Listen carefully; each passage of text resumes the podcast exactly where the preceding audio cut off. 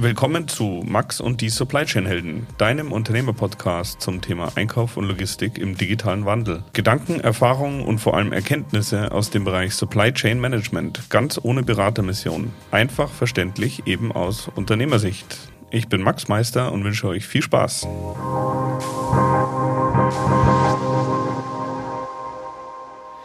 Herzlich willkommen zu einer neuen Folge von Max und die Supply Chain Helden. Heute habe ich eine Folge wieder mit einem Startup hier aus München und äh, ich glaube, die ist für jeden interessant, der innerbetriebliche Transporte automatisieren will mit äh, Europaletten. Das System äh, habe ich ja vor Jahren schon mal äh, auf der Logimat gesehen, ähm, hab's, war nie zu kaufen. Ich finde es äh, extrem spannend und ähm, ich bin jetzt äh, ja äh, gespannt, was der Robin uns alles erzählt. Deswegen äh, herzlich willkommen, äh, lieber Robin, äh, in dem Fall Co-Founder von Felix. Genau, hi Max, freut mich da zu sein. Sehr schön. Ähm, wir haben ja im Podcast immer die Aufgabe, dass wir versuchen müssen, äh, das ganze Thema bildlich darzustellen. wenn du in einem kurzen Satz oder in zwei Sätzen mal beschreibst, wie sieht denn eure Lösung aus und was ist das Unique daran? Genau, wir äh, haben uns zum Ziel gesetzt, den kompaktesten und wirklich kompaktesten äh, Roboter für den äh, Europalettentransport äh, zu bauen. Und äh, wie unser Roboter aussieht, äh, ist so, dass wir komplett unter der Europalette verschwinden können. Heißt, die Europalette hat zwei Einfahrtsschlitze sozusagen. Und äh, unser System besteht eigentlich aus zwei Robotern und jeder Roboter kann komplett eben halt in diesem Raum verschwinden.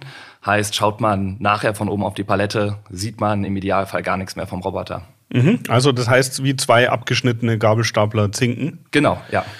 Okay, ähm, vielleicht bevor wir mal versuchen, einen Use Case äh, hier für Ludwig Meister durchzuspielen, äh, wie ist denn der aktuelle Stand von der Hardware und von der Software bei euch? Genau, also sowohl Hardware als auch äh, Software, ähm, Produkt von uns, also Eigenentwicklung von uns, wird beides zusammen auch äh, angeboten.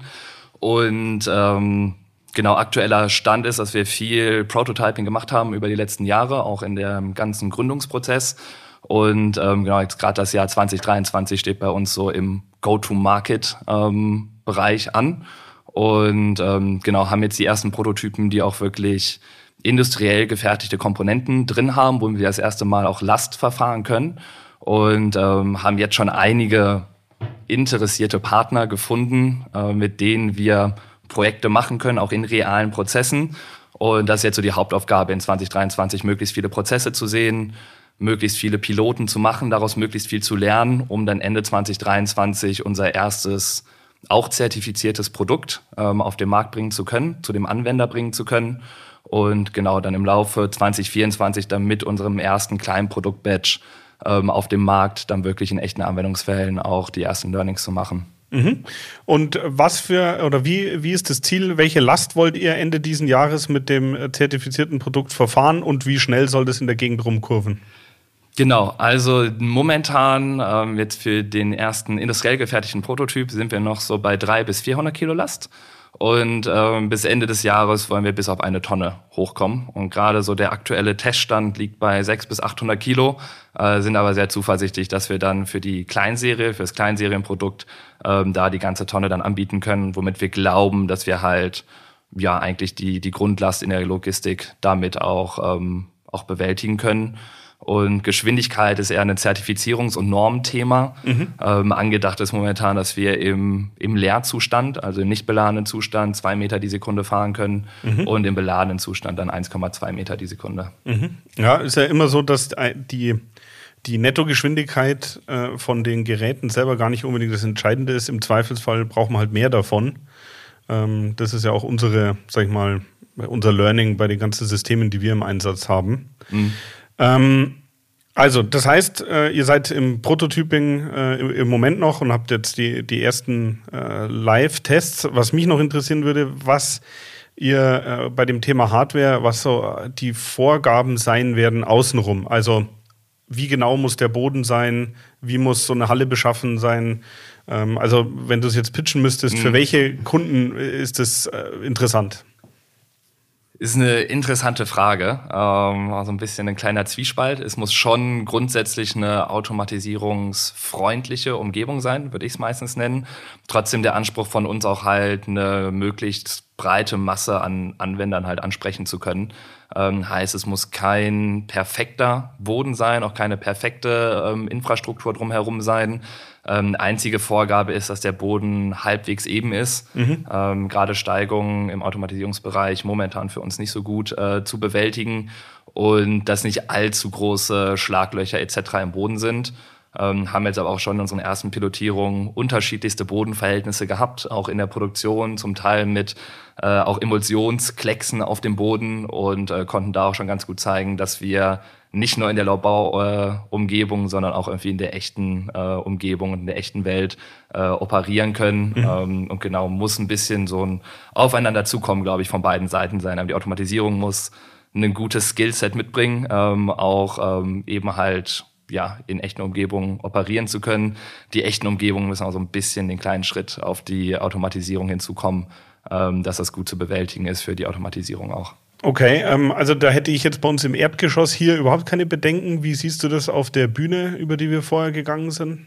Äh, fand ich beides extrem gut. Okay. Also war auf jeden Fall machbar. Okay.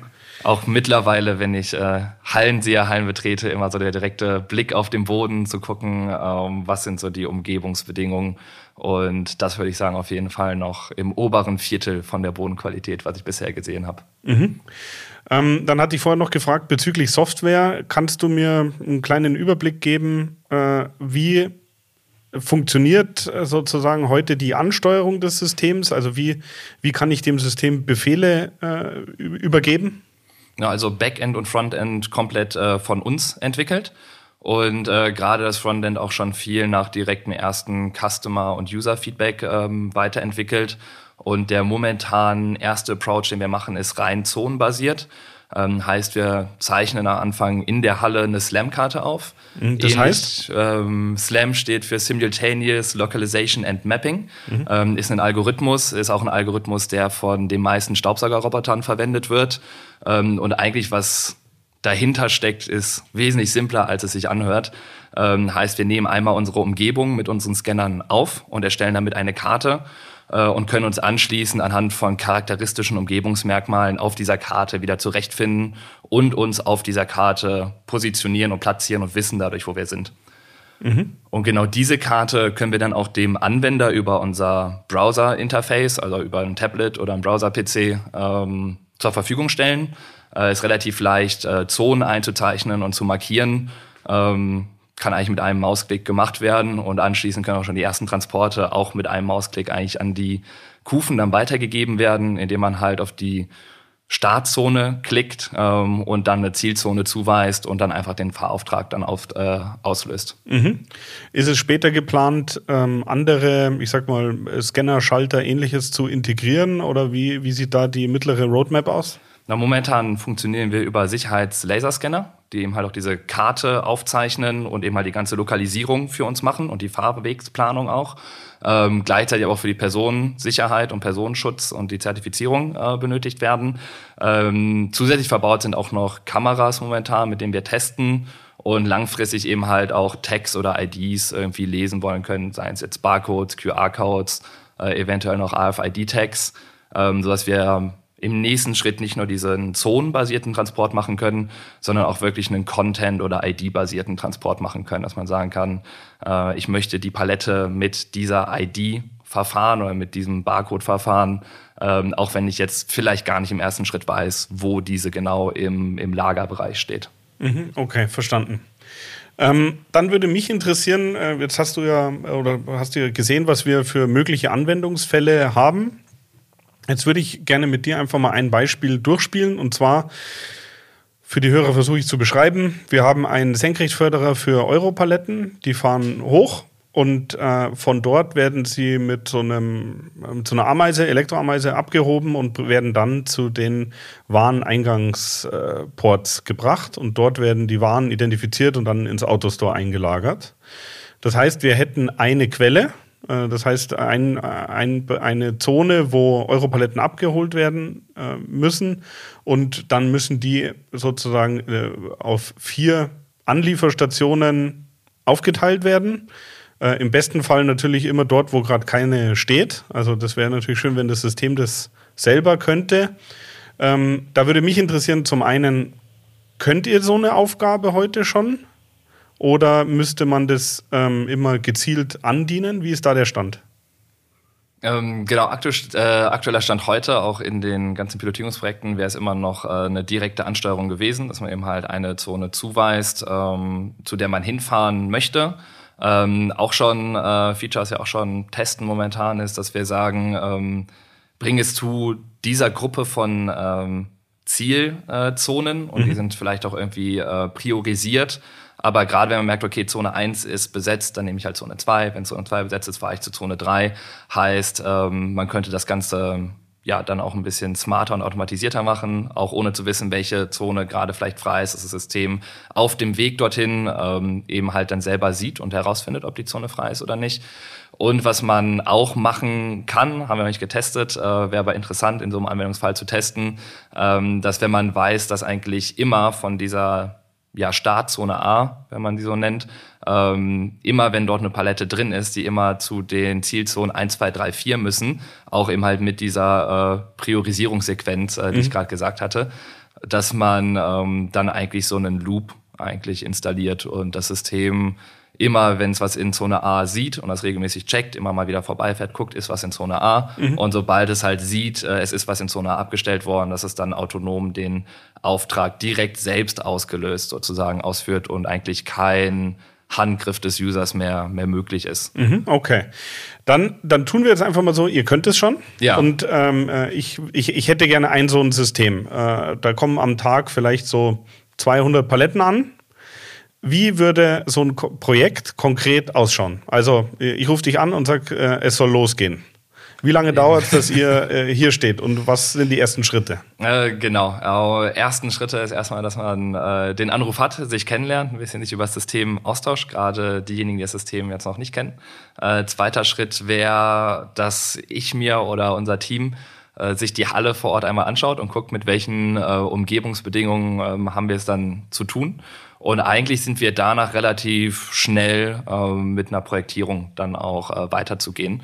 Und ähm, Projektierung ist auch das, was ich gesagt hatte, dass wir dieses Jahr diesen Go-to-Market-Prozess machen, dass wir es so aufgeteilt haben, eigentlich in, in zwei Hauptblöcke. Der erste Hauptblock nennt sich Proof of Technology, POT, äh, wo wir einmal mit dem System kommen und das mehr oder weniger nur in die Infrastruktur reinschmeißen, auch mit einer recht geringen Erwartungshaltung am Anfang, äh, um zu schauen, was sind vielleicht auch noch Stolpersteine und Hindernisse, die uns an einem guten, sauberen Betrieb hindern, äh, wollen das dann wahrscheinlich meistens in so einem Zeitraum von zwei bis drei Monaten ähm, im Büro äh, lösen und nochmal stabilisieren und würden dann gerne für einen zweiwöchigen POC zurückkommen, wo der Anspruch ist, dass das System schon stabil, sauber durchläuft und den Prozess mhm. halt wie definiert ähm, abarbeitet alle KPIs, die wichtig sind, von dem Prozess festgehalten werden können, um sich dann zusammen ähm, auch auf äh, ja, einer Basis entscheiden zu können, ob es Sinn macht, eine dauerhafte Installation äh, von Felix ähm, zu installieren oder ob das System keinen Sinn macht.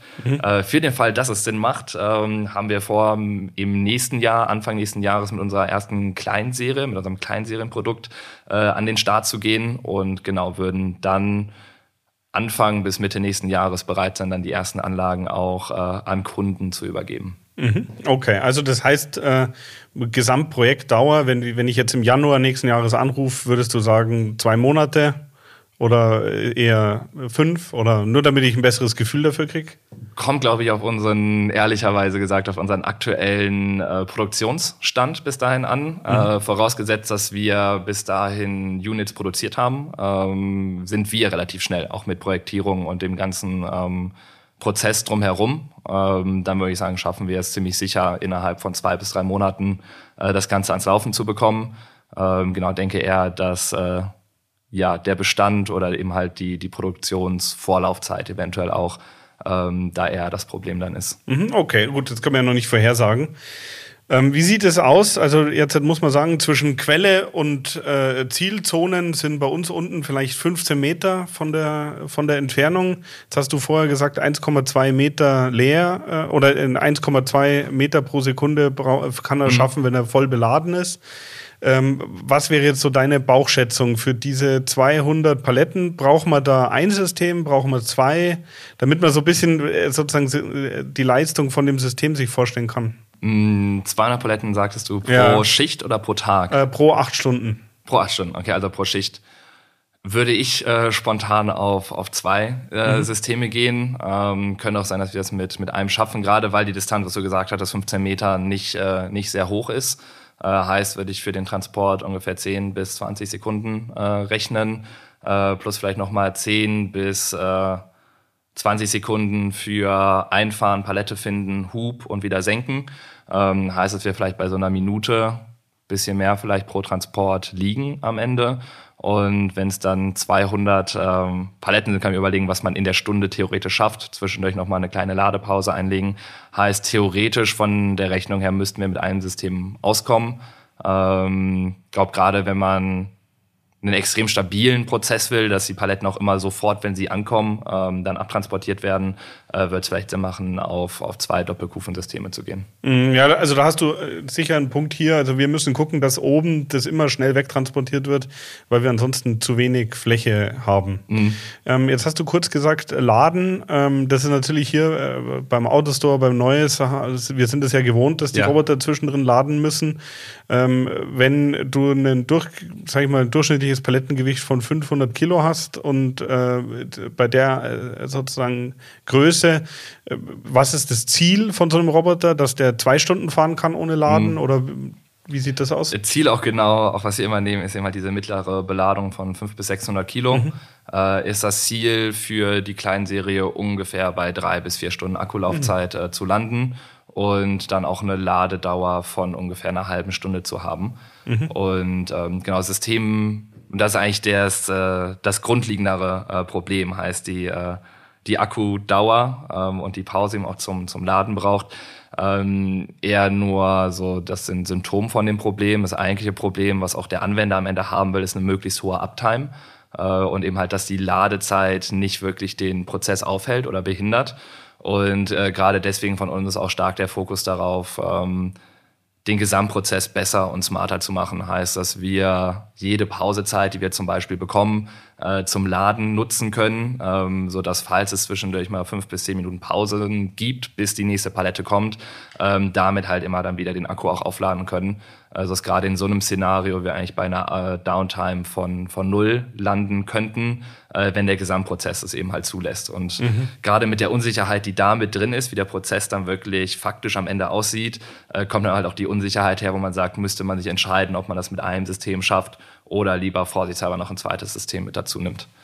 Und das wäre vielleicht auch noch ein Punkt, gerade bei dem Prozess, wie ich es jetzt äh, unten bei euch gesehen habe, ähm, wo platziert man zum Beispiel strategisch klug auch die, die Ladestationen. Ähm, vielleicht gerade auch, wenn wir, was wir gerade schon gesagt hatten, diesen autonomen Abtransport machen, eben halt mit diesem Selbst auszulösen, dass man es vielleicht so macht, dass von der Ladestation aus das System auch einen Blick auf die Startzone hat. Mhm dann eigentlich lädt und direkt, wenn eine Palette in der Startzone erkannt wird, das Laden unterbrochen wird, die ähm, die Palette aufgenommen wird und dann eben halt zum, zum Ziel gebracht wird äh, und danach man theoretisch direkt wieder in, sein, in seinen Hub fahren kann, wo dann mhm. auch wieder geladen werden kann. Das, glaube ich, äh, ist auf jeden Fall ein entscheidender Punkt. Das ist ja allgemein bei solchen Systemen, äh, wenn man da kreative, gute Lösungen findet, wie man das gesamte System designt, kann man da viele Vorteile generieren. Das ist zumindest äh, meine feste Überzeugung. Mhm. Jetzt ist es so, ich habe das erste Mal so ein System gesehen 2014 auf der Logimat. Ähm, das ist nie in den Verkauf äh, gekommen. Ähm, warum würdest du sagen, äh, mit euren, was sind eure technischen sozusagen Finessen, warum das bei euch äh, dieses Mal klappt? Das Grundsystem finde ich nämlich mega spannend. Also das ja. ist eine super Idee. Genau, auch wir haben ähm, uns nach dem Studium am Anfang überlegt, ähm, was wollen wir nach dem Studium machen, wollten was gründen, haben nach Ideen geschaut, äh, sind auch auf dieses Doppelkufensystem selber gekommen ähm, und haben uns dann gefreut, dass wir da wahrscheinlich eine ganz gute Erfindung haben. Ähm, sind dann damit auch zum Logistiklehrstuhl der TU München gegangen äh, und haben da dann auch gemerkt, äh, genau was du gesagt hast, das System oder die Idee gibt's schon. Ähm, das System gibt es nicht. Die Idee dazu gibt es schon und gibt es sogar schon sehr, sehr lange. Äh, Patent kommt äh, irgendwann aus den 70er Jahren, mhm. sogar schon von der Idee, heißt eher so ein lang bestehender Logistiktraum, eben halt dieses Doppelkufensystem.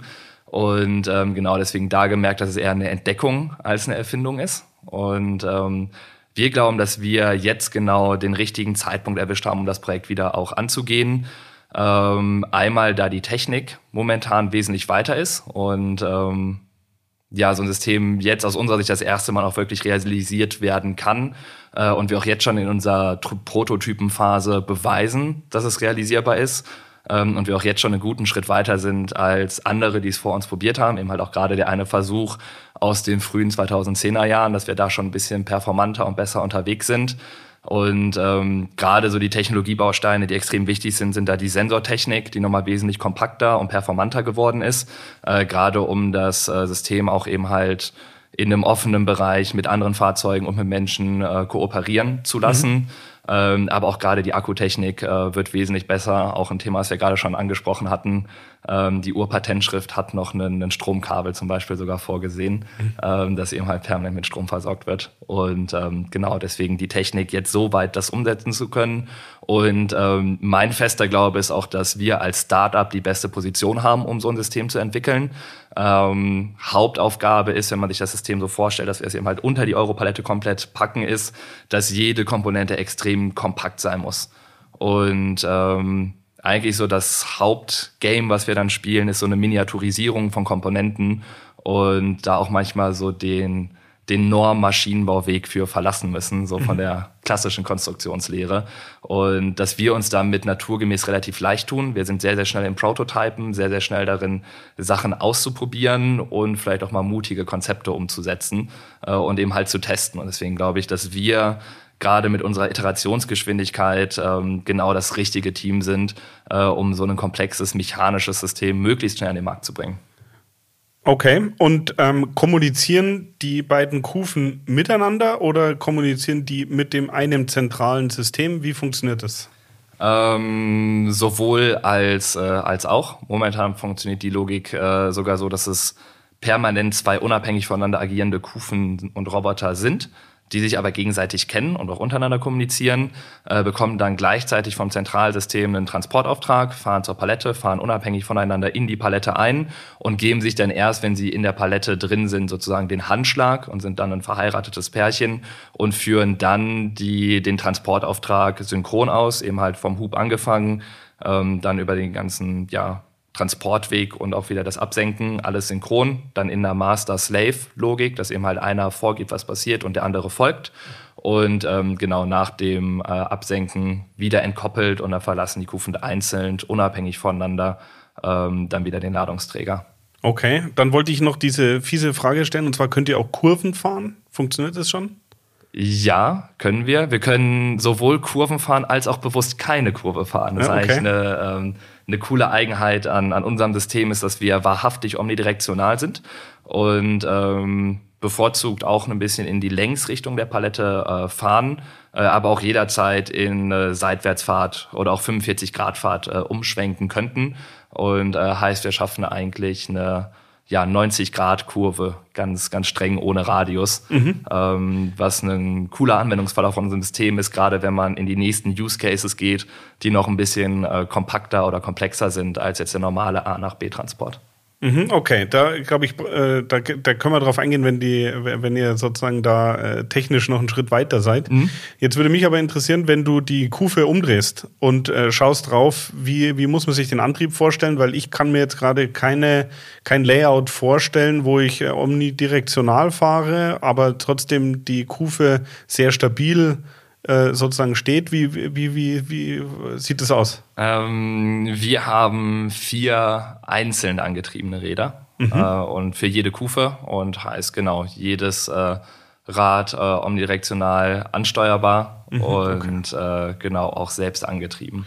Das heißt, du hast keine Sorge wegen ungleichmäßiger Beladung oder nee, das. Genau. Mhm. Also gerade auch da ähm, unser Antriebssystem, glaube ich, wesentlich äh, stabiler, sowohl von der, von der Standfestigkeit her, als auch, glaube ich, von allen Belastungs- und auch ähm, äh, Abnutzungs, äh, ja, Bereichen her, äh, als der Ansatz, den äh, genau die eine Firma damals 2010 bis 2014 verfolgt hat. Mhm, okay. Ähm, eigentlich deswegen auch so unser hauptmechanisches Know-how liegt in dem doch sehr gut ausgeklügelten äh, Antriebssystem. Mhm. Ähm, jetzt noch, äh, also äh, äh, genau, zwei Fragen fallen mir noch ein. Also ähm, das eine ist, äh, wenn ich jetzt äh, sozusagen, also wir, ihr, ihr sagt Europalette, wir haben hier bei uns äh, Europaletten Oversize-Paletten, aber auch Halbpaletten. Also das heißt, die hätten den gleichen Abstand wie eine Euro-Palette. Wäre das was, was euch, äh, was ein K.O.-Kriterium ist oder wie, wie ist da der Stand? Äh, eigentlich äh, ganz im Gegenteil. Also Industriepaletten ähm, sind noch ein bisschen schwieriger, weil die Europalette diese Einfahrtshöhe von 10 Zentimetern hat. Äh, manche Industriepaletten nur 9 haben, da passen mhm. wir momentan nicht drunter. Ähm, aber eigentlich das ganze Grundsystem lebt von seiner Flexibilität. Deswegen ist es auch ein, ein so cooles System einfach, äh, weil wir dadurch eine ex hohe, extrem hohe Flexibilität haben, auch verschiedene Ladungsträger abbilden zu können. Heißt, ähm, wir können auch Gitterboxen machen, die keinen Steg in der Mitte haben. Wir können aber auch äh, Industrie- oder Chemiepaletten verfahren, äh, wo die ähm, genau Einfahrtschlitze von den Paletten weiter auseinander liegen, näher zusammenliegen äh, und die Roboter können eigentlich in ja, ihre Lücke jeweils äh, reinfahren oder in ihren Ort reinfahren. Äh, und da sie nicht miteinander verbunden sind, ähm, haben wir eigentlich den maximalen Spielraum, den man, okay, den man haben ist, kann. Das ist wirklich eine, eine, spannende Geschichte, weil das wäre nämlich noch meine nächste Frage gewesen. Wer eigentlich äh, so eure Hauptwettbewerber, also nicht jetzt die Firmen, sondern welche Techniken da heute die Hauptwettbewerber sind, weil das ist ja schon zu vielen anderen Systemen äh, definitiv eine Differenzierung. Wer, wer, wer sind die Hauptwettbewerber oder wen, wen wollt ihr da, welche Märkte wollt ihr da angehen?